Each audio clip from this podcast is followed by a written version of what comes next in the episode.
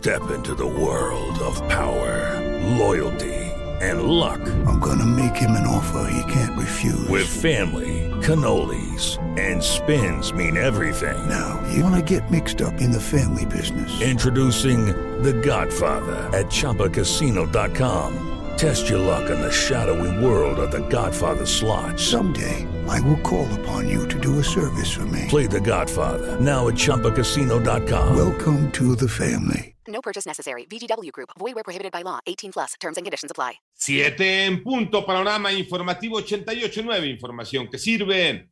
Yo soy Alejandro Villalbazo en el Twitter, arroba Villalbazo. 13 es martes 11 de enero. Iñaki Manero, ¿cómo te va, Iñaki? ¿Cómo estás, Alex Villalbazo, Alex Cervantes, amigos de la República Mexicana? Gracias por seguir en Panorama. En el panorama COVID, hasta el momento, a nivel mundial, se han registrado 310 millones 545 mil 930 casos positivos de COVID-19, de acuerdo con cifras de la Johns Hopkins.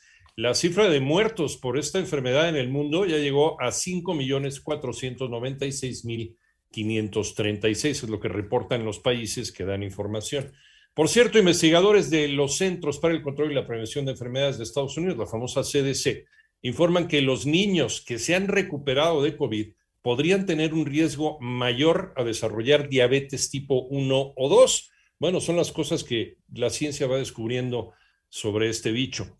Mientras que el presidente de México anunció que dio positivo por segunda ocasión a la prueba de detección de COVID-19 y permanecerá en aislamiento. Estas son las cifras de la pandemia en México. Moni Barrera. Con el reporte de 11.052 nuevos contagios en las últimas 24 horas, México alcanzó 4.125.388 casos de COVID, así como 78 fallecimientos más en un día y la cifra total de defunciones llega a 300.412. La semana epidemiológica 52 registra incremento de 188 puntos porcentuales en el número de casos estimados. En los últimos 14 días, 157.385 personas reportaron signos y síntomas COVID-19. Se consideran casos activos y representan representan 3.6% del total registrado desde el inicio de la pandemia. En 889 Noticias, Mónica Barrera. Vamos al panorama nacional. En Veracruz, cuatro personas fueron detenidas por el multihomicidio de ocho hombres y una mujer, cuyos cuerpos fueron abandonados en una carretera estatal el pasado viernes.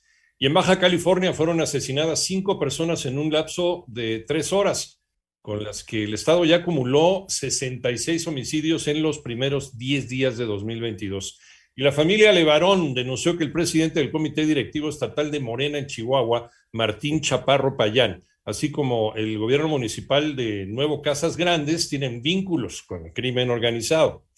El ministro presidente de la Suprema Corte de Justicia de la Nación fue increpado durante su visita a la Universidad Iberoamericana. Le echaron a perder su conferencia. Toño Morales. Él iba a hablar en la Ibero de la reforma judicial, pero... Porque no no existen los ministerios públicos, mi mamá no hizo nada. A ver, ya basta, ministro. Necesitamos que se resuelva el caso de Alejandra Cuevas Morán. Se trata de los hijos de Alejandra Cuevas Morán, quien se encuentra desde hace más de un año en la cárcel acusada del homicidio por omisión de Federico Gertz, hermano del actual fiscal general de la República, Alejandro Gertz Manero. Y por eso el ministro presidente de la Suprema Corte de Justicia de la Nación, Arturo Saldívar, dijo que respeta la forma en que se manifiestan las personas. Resolveremos el asunto de acuerdo a lo que haya en el expediente. Para 88.9 Noticias, José Antonio Morales Díaz. En el panorama internacional, un incendio ocurrido ayer en un campamento irregular en la ciudad de Iquique, en Chile, dejó cuando menos 100 viviendas destruidas y 400 personas damnificadas.